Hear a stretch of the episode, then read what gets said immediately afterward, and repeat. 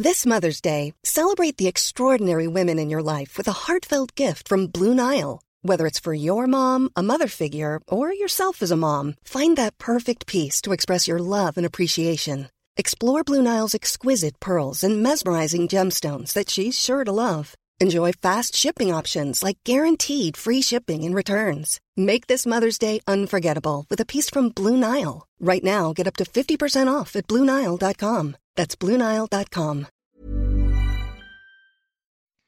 Bonjour à toutes et à tous, bienvenue dans ce Morning Mood du mardi 20 avril. J'espère que vous avez passé une bonne nuit et que vous êtes sur le chemin de la route avec le soleil dans les yeux. Et que tout va bien. Alors bon, globalement sur les marchés, c'est un peu, je vais pas dire l'indécision, mais en tout cas, voilà, c'est la petite pause hein, qui s'impose. Je rappelle quand même que les indices ont réalisé des nouveaux records historiques les uns après les autres, même le CAC d'ailleurs, hein, parce que si on prend le CAC GR qui lui intègre les dividendes, lui également a fait des nouveaux records historiques. CAC en lui-même, ça ne veut pas dire grand-chose, hein, euh, puisqu'il n'intègre pas les dividendes. Donc ça va être beaucoup plus compliqué pour lui de faire des nouveaux records historiques euh, que ses homologues, bien évidemment, que ce soit américain ou que ce soit européen. Alors, euh, petite phase de latérisation, bon voilà, ça donne pas grand chose, il n'y a pas de gros signaux, il n'y a pas de rupture des plus bas de la veille, même d'ailleurs, euh, on en avait parlé ensemble, sur le, le, Dow Jones et le SP500 par exemple, étaient en train d'essayer de travailler leur plus bas. Alors le Dow Jones n'a pas clôturé en dessous de ses plus bas de vendredi dernier. Le SP500 oui, mais si on prend tout simplement une moyenne mobile à 50 périodes en 4 heures et en horaire, en H1, on voit que même en horaire, on est largement pour le moment en tendance haussière au-dessus de ces fameuses MM50 qui sont des points de repère et qui matérialisent cette tendance haussière. Par contre, il y a deux indices sur lesquels moi je me suis positionné hier pour cette reprise. Premièrement, je vais faire simple, l'IBEX, l'indice espagnol. Pourquoi? Hier, il prenait 1,3%. On avait notamment les banques et le secteur hôtelier qui surperformaient. Alors d'ailleurs, vous allez voir que ça n'empêche pas d'être acheteur d'un indice et vendeur d'un autre. Euh, donc il a pris, il prenait à un moment donné plus de 1%, il a clôturé à plus 1,10%, alors que quasiment tous les indices internationaux ont terminé dans le rouge, sauf le CAC, qui lui tenait très bien et qui a fini en petit vert. Euh, et on en a parlé euh, ce week-end, notamment dans le carnet de bord et la vidéo de mes plans de la semaine. Petite rupture d'une oblique qui était sous pression. On a un petit flux qui se matérialise. J'ai pris une petite position parce que je ne suis pas convaincu plus que ça, mais pourquoi pas. Deuxième position, le Nikkei, alors là c'était beaucoup plus propre parce qu'on voyait déjà depuis quand même quelques temps, en revenant devant mes écrans, c'était vendredi, j'avais observé justement que bah, tous les indices s'envolaient sauf le Nikkei qui lui était vraiment dans un petit range. Donc je me suis dit bah si jamais on a une petite consolidation de manière très simple, hein, si jamais on a une petite consolidation, juste une pause, juste une respiration sur l'ensemble des indices, eh ben peut-être que le Nikkei, lui, vu qu'il est déjà en pause depuis un moment, il va souffrir. Et du coup, c'est exactement ce qui s'est passé. Donc du coup, euh, euh, je vous avertis sur cette zone des 29 550, 29 500. Et ben, euh, si on passait tout simplement sous cette zone-là, et ben, probablement derrière on aurait une accélération baissière et, c'est exactement ce qui a eu lieu. Euh, Nikkei a perdu 1%, là il est euh, allé quasiment à 29 000, 29 050 exactement. Donc ça fait quand même 450-500 euh, points là-dessus. Et voilà, tout simplement. Voilà, c'est tout simplement en fait on a une phase de range, on voit qu'il sous-performe. Si sous-performe, ça ne veut pas dire qu'il faut forcément le vendre, ça veut dire juste que s'il y en a à vendre, ça sera peut-être plus facile sur celui-là que sur les autres. Bah voilà, ça n'a pas loupé encore une fois. C'est pour ça que je travaille souvent sur ces notions de sous-performance, sur-performance. Et à l'inverse d'ailleurs, sur l'IBEX, l'IBEX surperforme, monte plus vite que ses potes. Alors ça ne veut pas dire qu'il va monter plus vite que ses potes pendant des jours et pendant des semaines et pendant des mois et pendant des années. Ça veut juste dire que pour le moment, s'il y a peut-être des trucs à soit acheter qui surperforment, soit euh, vendre qui sous-performe. Voilà, tout simplement. Donc le premier gros objectif a été atteint.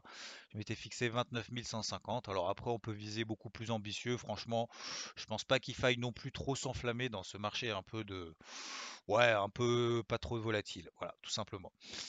Sinon, globalement, dans le reste du monde, bon, au-delà de, vous avez vu très probablement la news dont tout le monde parle de Tesla, d'ailleurs, qui a perdu que 3,5% hier. Un drame a eu lieu visiblement dans une Tesla, mais peu importe. Et hum, Sinon, on a pas mal de publications d'entreprises. Alors Coca-Cola qui a publié hier, euh, je voulais partager également, euh, qui a publié, qui a terminé à plus 0,6%, qui est en train de sortir d'un petit range de consolidation, notamment au daily. Voilà. Euh, sinon, pas grand-chose de plus pour le moment. Je vous ai envoyé également l'ensemble des publications majeures qu'il y a cette semaine. concernant la macroéconomie, on verra surtout vendredi avec les PMI. Et sinon, globalement, sur le reste, je vais faire pas très long aujourd'hui parce que voilà, c'est pas, pas grand chose non plus à dire. le dollar américain reste toujours sous pression. Je vous avertis que je surveillais notamment sur l'eurodoll éventuellement cette zone de résistance autour des 1,20. Je surveillais un signal baissier, il n'a pas eu lieu. Il s'est emballé tout seul. Bah, c'est pas grave, je suis pas dedans. Alors je suis pas dedans. déjà un, je suis pas dans le mauvais sens. Je suis pas non plus dans le bon sens. Euh, voilà, je trouve que là, le timing acheteur maintenant est un peu tardif et au contraire, peut-être plus privilégier les ventes, euh, même si il n'y a absolument aucun signal pour le moment. L'or, l'argent, phase de conso latérale, je surveille l'or pour aujourd'hui et ces prochains jours s'il repasse sous les 1760 dollars pour une vente. Voilà, tendance baissière préservée, daily, etc., comme vous le connaissez. Euh, l'argent surperforme toujours, hein, d'ailleurs. Regardez ce matin, argent plus 0,6, silver, donc silver plus 0,6%, euh, or plus 0,04%. Donc on a encore une nette surperformance du silver par rapport à l'or. Le taux à 10 ans il remontouille un petit peu au-dessus des 1,6%. Je vous rappelle le point de repère moyenne mobile 50 jours sur les taux à 10 ans américain, elle passe, cette MM50 daily, elle passe à 1,52. On est 1,60. On est là aussi en phase de respiration, mais toujours dans une tendance primaire haussière, dans une tendance de fond haussière depuis le mois d'octobre. voilà, voilà, je crois qu'on a fait le tour globalement. Alors les paires en yen, vous voyez qu'il n'y a pas d'emballement plus que ça, on est plus dans des ranges. D'ailleurs, le yen plus en train ce matin, je trouve, par rapport à, d'autres devises, plutôt en train de se replier que l'inverse. Je vous rappelle que le yen est plutôt considéré comme une valeur refuge. Donc attention sur le Nikkei, hein, si euh, voilà, ne pas être trop ambitieux non plus, parce que je pense pas que le Nikkei baisse tout seul avec un yen qui baisse aussi. Voilà, il y en a un des deux qui mentira. Hein. Je vous rappelle que le yen, c'est quand même une valeur refuge. Euh, beaucoup plus en tout cas à très court terme que l'or, beaucoup plus à très court terme que le dollar. Donc euh, si on a plutôt euh, une vision un peu, je vais pas dire baissière sur le mais en tout cas on voit que le yen ne remonte pas plus que ça. Voilà, attention à ne pas non plus s'enflammer sur des positions en ayant un regard trop subjectif. et puis sur les cryptos, bah, sur les cryptos c'est la même chose. Alors il n'y a pas péril dans la demeure, mais on voit que ça a un peu du mal à repartir je pense qu'il faut, faut, arrêter d'être impatient sur ce marché-là. Faut arrêter d'essayer à chaque fois de dire, je vois souvent beaucoup, combien tu vises là-dessus. Alors, il n'y a même pas d'objectif en fait, c'est du fois. Voilà. je vise x12, je vise x28, fois machin. Voilà. Et puis en fait, on attend. Je pense qu'il faut aussi avoir un regard. ce marché-là, va falloir. Je vais pas dire qu'il se professionnalise parce que ce serait un peu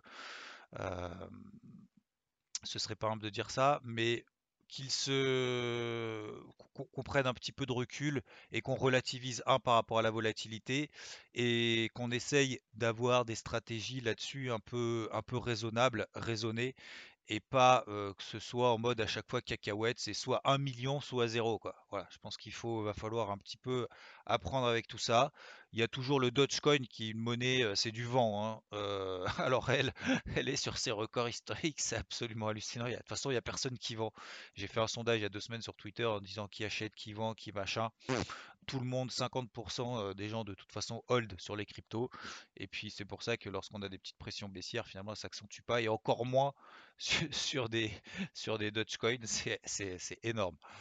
Donc voilà, 40 centimes sur Dogecoin. Elle était, à 4 centimes il y a deux semaines. C'est incroyable, incroyable. Voilà, messieurs, dames, euh, c'est tout ce que je voulais vous dire à peu près. Je crois, je ne vous embête pas plus euh, sur votre route. Euh, concentrez-vous bien. Je vous souhaite une très belle journée ensoleillée. Et puis je vous dis bah, du coup à plus tard. Ciao, ciao. When you make decisions for your company, you look for the no-brainers. And if you have a lot of mailing to do, stamps.com is the ultimate no-brainer. It streamlines your processes to make your business more efficient, which makes you less busy. Mail checks, invoices, legal documents, and everything you need to keep your business running with Stamps.com. Seamlessly connect with every major marketplace and shopping cart. Schedule package pickups and see your cheapest and fastest shipping options from different carriers with rates up to 89% off USPS and UPS rates. And with the Stamps.com mobile app, you can take care of mailing and shipping wherever you are. Make the same no-brainer decision as over 1 million other businesses with Stamps.com. Sign up with Code PROGRAM for a four-week trial, plus free postage and a free digital scale. No long-term commitments or contracts. That's Stamps.com. Code PROGRAM.